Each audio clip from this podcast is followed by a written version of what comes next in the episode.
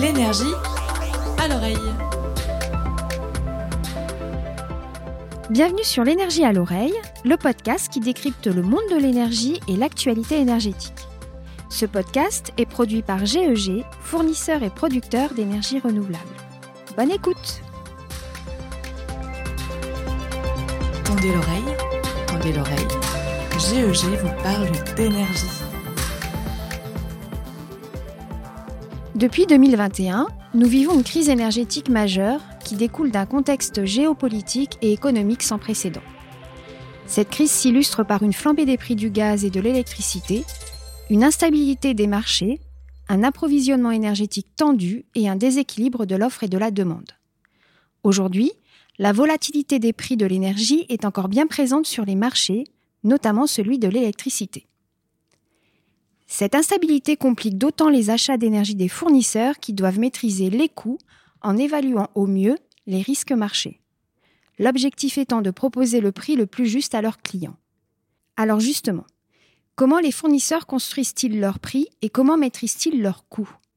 Comment font-ils pour proposer à leur clientèle professionnelle des prix de fourniture d'électricité calculés au plus juste? Pour répondre à ces questions, nous avons invité Clément Nicou, responsable achat d'énergie à GEG, et Sébastien Milongo, adjoint responsable de département B2B à GEG également. Bonjour Clément, bonjour Sébastien. Bonjour. Bonjour. Bienvenue sur notre podcast. Par rapport à cette problématique qui va intéresser les entreprises et toutes celles qui achètent leur énergie auprès de leurs fournisseurs, j'ai une première question à vous poser. Comment se construisent les prix de l'électricité et comment maîtrisez-vous l'ensemble des coûts justement? Alors concernant les prix de l'électricité, il faut bien différencier les prix spot, à savoir les prix au jour le jour. Donc c'est euh, des prix qui sont euh, négociés aujourd'hui pour euh, toutes les heures de la journée du lendemain.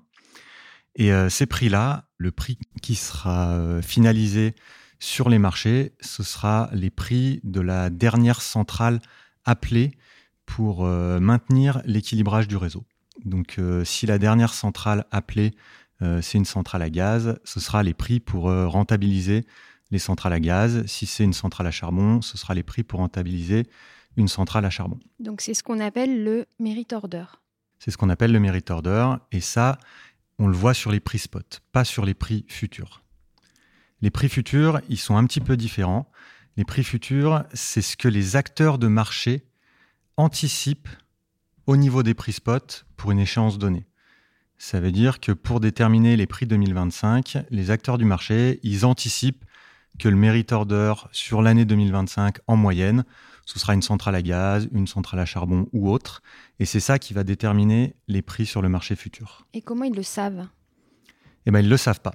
Donc certains ont des modèles qui leur permettent de pouvoir euh, l'estimer euh, de la façon la plus pertinente possible, euh, principalement des modèles statistiques. Mais après, il y a beaucoup d'anticipation de marché. Et donc, euh, bah, des fois, le marché, il a raison, des fois, le marché, il a tort. Mhm. Et un exemple qui est assez intéressant, euh, c'est ce qu'on a vécu l'année dernière euh, au cours du deuxième semestre. On a eu des prix sur les marchés futurs qui étaient extrêmement élevés. Et on voit que euh, les prix sur le marché spot qu'on a aujourd'hui sont très très loin de ce que les acteurs anticipaient à ce moment-là l'année dernière. Si je comprends bien, les fournisseurs en fait prévoient en amont ce que sera le marché dans les prochains mois, mais vous ne pouvez pas tout prévoir, notamment la météo, les conditions euh, géopolitiques, ce genre de paramètres que vous êtes obligé de prendre en compte dans la gestion des risques quand vous achetez euh, l'électricité. Oui, oui, il y a tout plein de, paramètres que le fournisseur ne peut pas prendre en compte. Comme tu l'as dit, euh, les paramètres géopolitiques, la température, les hausses ou les baisses de consommation, Euh, maintenance aussi, les, maintenances sur les centrales, centrales. nucléaires, exactement. beaucoup. Euh, Il y, a, euh, il y a- il y a beaucoup de choses qui ne peuvent pas être, euh, être pris en compte. Donc euh, les acteurs anticipent ces choses-là au mieux possible. Ensuite, euh, le marché, il peut avoir un effet d'emballement aussi. C'est-à-dire que ce qu'on a vécu l'année dernière au cours du second semestre, il y avait beaucoup un effet d'emballement. C'est-à-dire que les acteurs anticipaient le pire.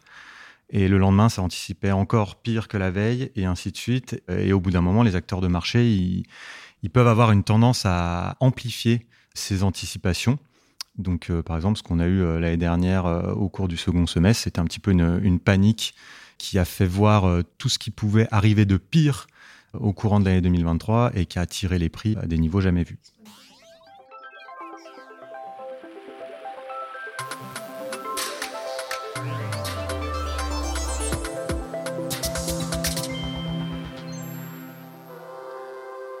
Et finalement, comment est-ce que ces risques du marché de l'électricité, comment est-ce que vous les répercutez? Est-ce que vous les répercutez d'ailleurs sur les prix euh, que vous proposez au client final? Alors, pour comprendre comment on les répercute, en termes de pricing, nous, on a une obligation, c'est qu'à la fin, ce qu'a consommé le client, on l'est acheté. Donc, pour pouvoir acheter ce qui a consommé le client, on va être amené à acheter à différents moments entre le moment où le contrat est signé et le moment où le client va consommer.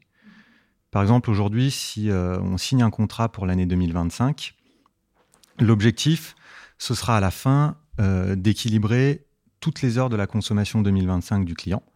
Sauf qu'aujourd'hui, en 2023, on n'a aucun acteur de marché qui va nous vendre la courbe prévisionnelle au pas horaire de ce client parfaite. Donc, ce qu'on va faire, c'est qu'on va d'abord aller acheter les produits qui sont vendus sur le marché, ce qu'on appelle les produits liquides. Qu'est-ce qu'un produit liquide en fait? C'est un produit que les acteurs de marché euh, traitent entre eux. C'est-à-dire que euh, produit liquide, c'est un produit euh, pour lequel on peut appeler un, un, broker ou un trader en lui disant bonjour, j'aimerais bien acheter ce produit-là ou vendre ce produit-là. Cette question-là, on va lui poser principalement si le produit est liquide. Ça veut dire s'il y a d'autres acteurs qui sont prêts à échanger ce produit. Euh, pour vous donner des exemples de produits liquides ou illiquides, pour acheter euh, de la base 2025, c'est-à-dire une puissance fixe toute l'année 2025, aujourd'hui, en ce moment, ça c'est un produit qui est liquide. On peut appeler un, trader ou un broker en lui disant bah, j'aimerais bien l'acheter ou j'aimerais bien le vendre. Et il va nous donner, il va nous montrer un prix qui est correct, donc qui n'intégrera pas trop de primes de risque. Aujourd'hui, par exemple, pour l'année 2025, ce qui est liquide, c'est des produits annuels. Ça veut dire c'est une puissance d'électricité livrée toutes les heures de toute l'année et qui sera la même toutes les heures de toute l'année. Pour l'instant, aujourd'hui, en 2025, il n'y a que ce produit-là qui est liquide. Ensuite, quand on va se rapprocher de l'échéance, on va s'équilibrer de façon un peu plus fine donc, quand les trimestres vont commencer à être liquides, bah, on va équilibrer au niveau trimestriel. Ensuite, on équilibrera au niveau mensuel quand on se rapprochera des mois. Et ensuite, à la toute fin, on équilibrera au pas horaire, au jour pour le lendemain. Ça, c'est la mécanique d'achat de la matière qu'on va utiliser pour euh, faire en sorte que ce que nos clients consomment, on l'ait acheté. Quand on va pricer une offre, on va vendre à un client qui a une consommation prévisionnelle, on va lui vendre un prix fixe. Ce prix fixe, on va le déterminer avec les prix de marché qu'on connaît. Donc aujourd'hui, par exemple, sur 2025, on connaît les produits calendaires dont je vous ai parlé, ceux qu'on peut acheter tout de suite. Les autres, on ne les connaît pas encore. Donc ce qu'on va faire, c'est qu'on va utiliser des méthodes statistiques pour les estimer. Ces méthodes statistiques, elles sont déterminées en fonction de ce qu'on connaît du marché au moment où on fait le, le prix du client. Et ça, dans la réalité, bah, ça va bouger. Ce sera un petit peu différent au moment où on le fera. Et ces statistiques, en fait, euh, elles sont tirées de, quelles de quelles données? Alors ces statistiques, on prend historiquement euh, ce que le marché nous montre. Ça veut dire que euh, le marché, en ce moment, par exemple, le prix trimestriel du quatrième trimestre, le prix du premier trimestre 2024, ils existent le prix de l'année 2024, il existe aussi. Donc on sait que le marché, il considère que le prix du trimestre 2024 par rapport au prix de l'année 2024, c'est, je vais vous dire une bêtise, mais il y a peut-être un coef de 1,8. Et donc euh, nous, statistiquement, on prend toutes ces informations-là, on rentre ça dans des algorithmes statistiques mmh. et en fonction des tendances, en fonction de l'historique, on estime que pour l'année 2025, euh, l'hiver 2025 par rapport au produit annuel 2025, il aura ce coefficient-là ou ce coefficient-là. Et ça, c'est euh, des choses qui sont actualisées euh, quotidiennement via ces outils, ces outils statistiques.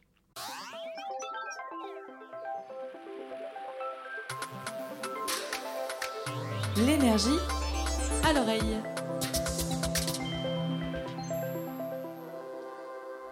Et donc, avec tout cet ensemble de connaissances et de prévisions, vous fixez un prix pour votre client. Et ensuite, vous allez lui présenter donc ce prix euh, via un contrat à négocier. Donc là, je me tourne vers toi, Sébastien. Est-ce que le client a une marge de négociation ou est-ce que les prix sont calculés au plus juste quand tu lui présentes en fait le, prix du mégawattheure? Alors, euh, il y a plusieurs briques dans un prix. Il y a mhm. les briques qui sont visibles et les briques qui sont invisibles pour le client. Donc toute l'explication que vient de donner euh, Clément sur la production du prix, ça c'est invisible pour le client. C'est-à-dire qu'il a une partie fourniture, ça fait partie de la partie fourniture. Et après il y a d'autres briques qui viennent s'ajouter.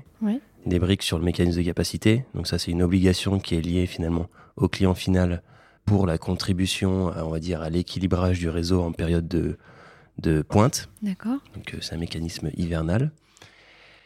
Et il y a aussi euh, d'autres briques comme les C2E, les certificats d'économie d'énergie, pour lesquels finalement ça, il n'y aura aucune marge de négociation pour le client. C'est-à-dire qu'on définit un prix en fonction de notre portefeuille, en fonction de nos achats, dans la même logique finalement que pour la partie fourniture.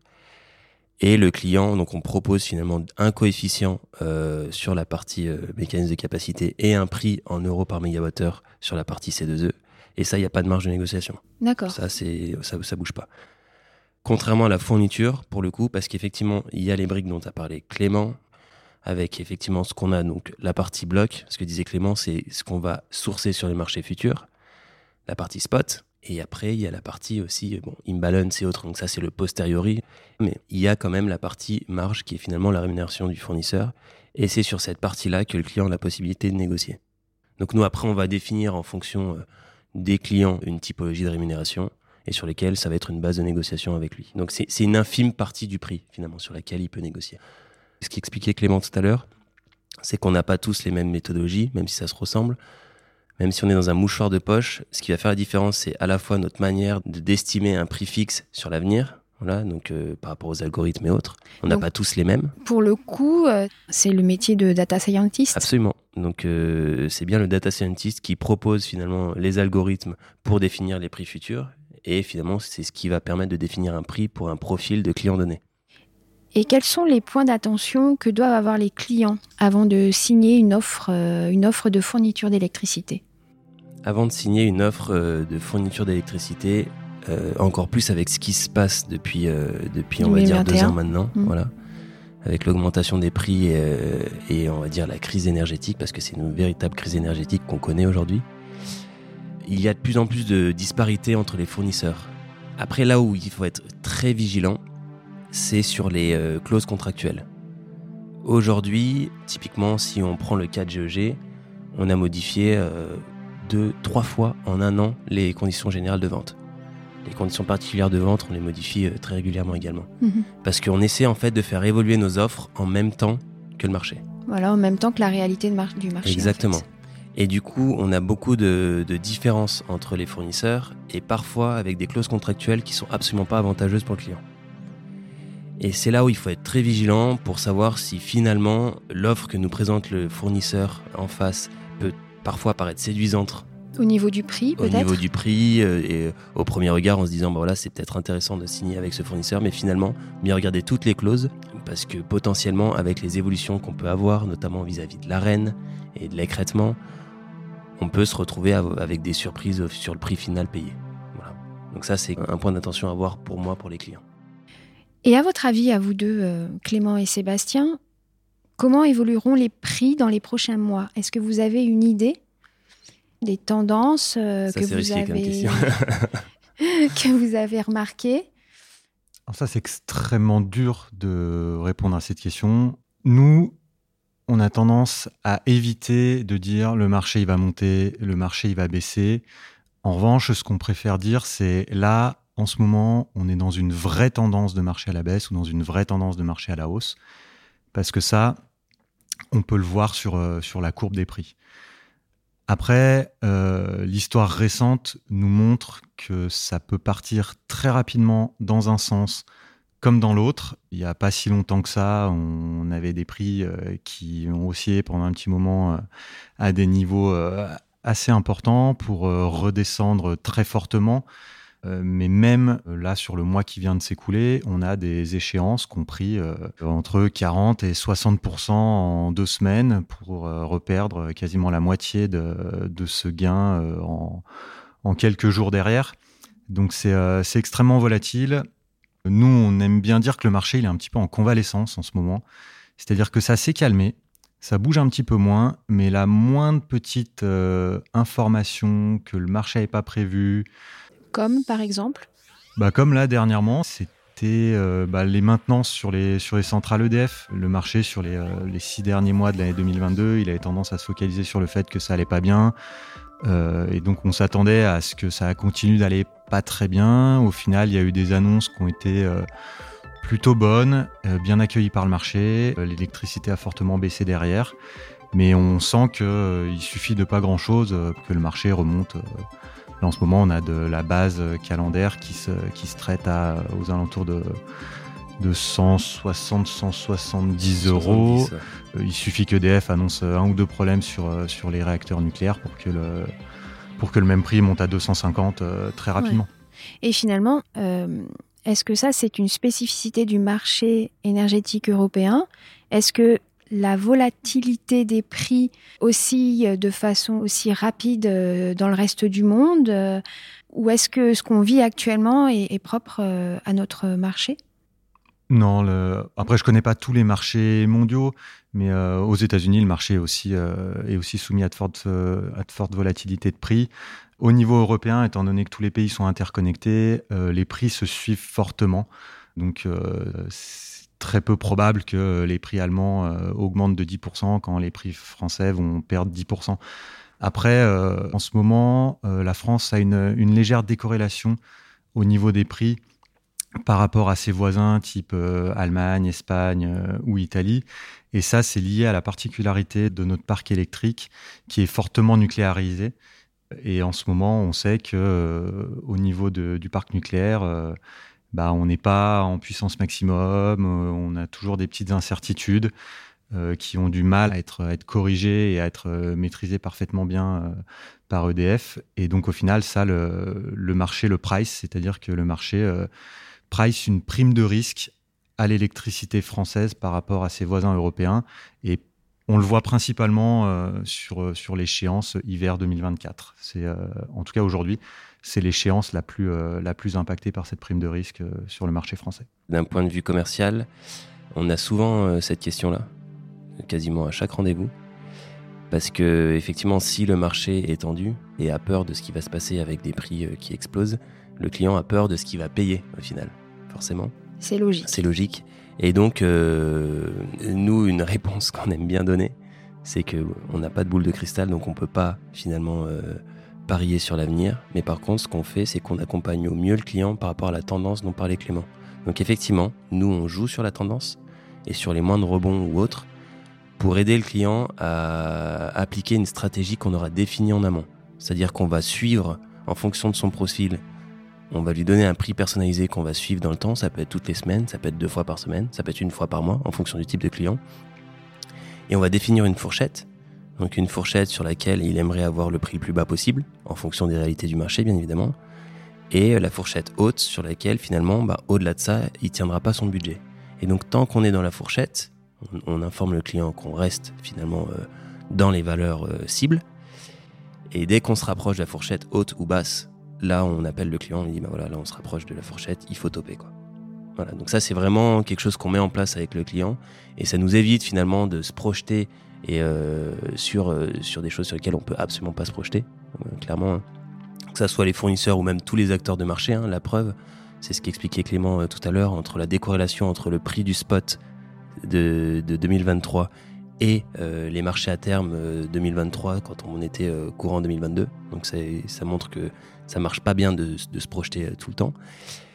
Et donc voilà, c'est la meilleure manière, en tout cas pour nous en tant que fournisseurs, d'accompagner notre client pour que finalement maîtriser son budget énergétique et avoir une vision euh, sur son futur contrat. Voilà.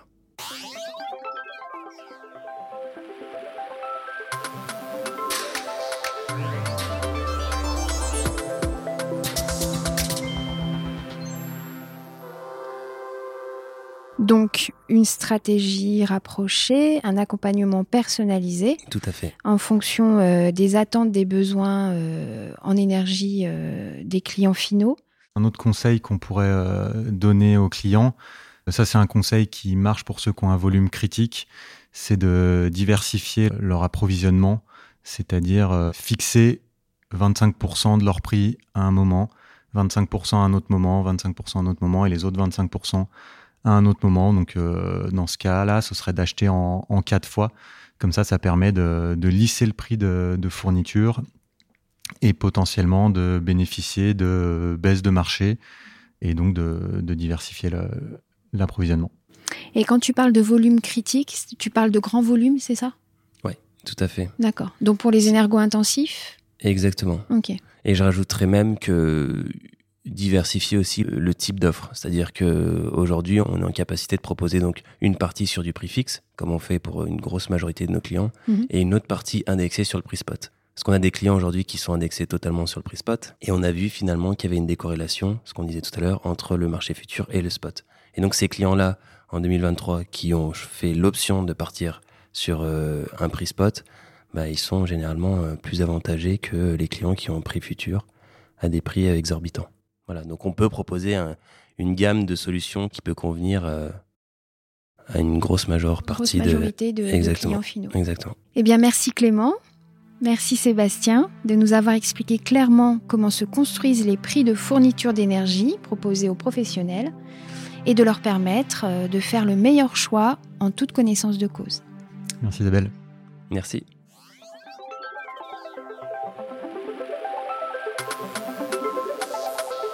L'énergie à l'oreille.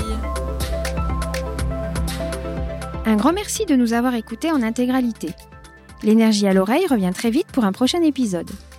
Retrouvez aussi notre article dédié à ce sujet sur notre blog, ainsi que les différentes ressources via le lien en description du podcast. Tendez l'oreille, tendez l'oreille. GEG vous parle d'énergie. Et si vous l'avez apprécié, partagez-le autour de vous et laissez-nous votre avis et 5 étoiles sur Apple Podcast ou sur Spotify. À bientôt!